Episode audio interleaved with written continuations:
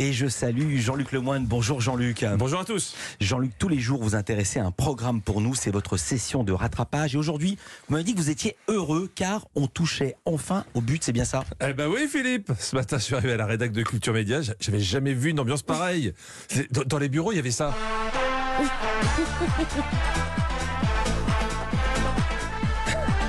Alors, comment elle va la vedette Ça y est, hein? Il a eu son article. Depuis le début de la saison, quasiment aucune reprise de l'émission sur les sites médias. Moi, tous les jours, je montais sur le toit d'Europe 1 pour voir si l'émetteur fonctionnait encore. Euh, eh ben oui. Hier, Monsieur Philippe Vandel a enfin eu droit à un papier sur Pure Média. Le titre, je vous le lis. Accumulation de boulettes de Philippe Vandel face à Cyril Ferraud sur Europe 1. C'est vrai. On nous écoute, Philippe. Vous voyez, le, le travail finit toujours par payer. Les professionnels reconnaissent enfin la précision de votre travail. Bon, faut dire qu'hier, face à Cyril Ferraud, vous êtes surpassé. Vous êtes la nouvelle tête d'affiche de France Télé. Vous présentez pas moins de 5 émissions à vous seul. Il y a les jeux Slam, personne n'y avait pensé. La nouvelle Ah version de la carte au trésor. pensé. Sur France 2, vous présentez le duel des champions. Je me trompe pas Le quiz des champions.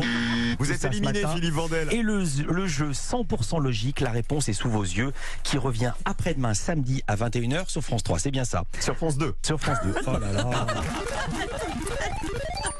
C'est très rare. C'est très rare et seuls les plus grands maîtrisent cette figure de style. Ça s'appelle une, pas une dedans. Hein enfin, si, quand même. J'exagère. À un moment, vous en aviez une de bonne, donc je vous la passe. C'est le moment de jouer Philippe Vandel avec votre invité.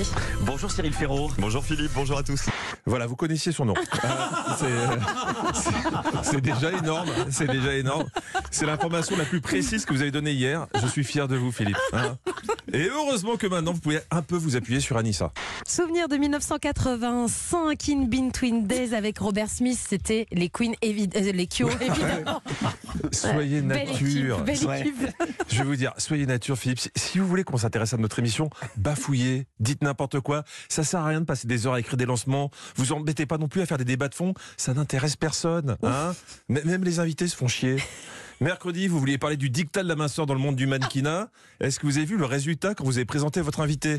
Bonjour Philippe, Vous merci, merci de, tout d'abord de, de me recevoir et de porter de l'attention à ce sujet qui est peut-être pas passionnant pour tout le monde. mais Ah bah c'est sûr qu'après t'as envie d'écouter la suite. Hein euh.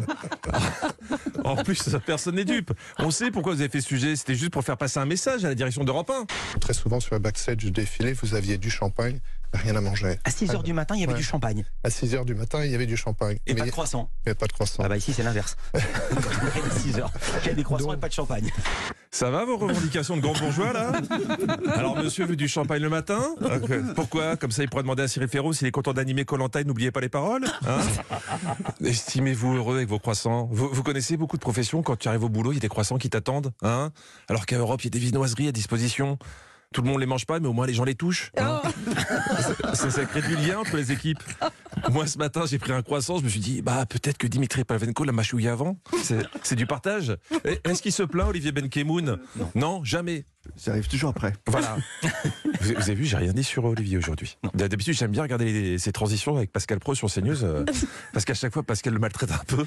Bah là, j'arrête. Parce que j'ai peur que ça l'ait vexé. Il, a changé, Olivier. Il, il devient impertinent. Écoutez la transition de lundi après le week-end des Césars. J'ai trouvé que euh, l'Assemblée avait été gentille avec Madame la ministre euh, de la Culture, à juste titre d'ailleurs, puisque... Vous attendiez à quoi Qu'il la pende Ah oui, non mais c'est fini là, Olivier qui encaisse. hein. Maintenant, c'est qui s'y frotte s'y clash. Euh, je pense que d'ici deux mois, il défie Bouba et Caris dans un octogone. Pascal Pro, ça l'a étonné ce petit changement de ton. Maintenant, Olivier, c'est la pire des teignes.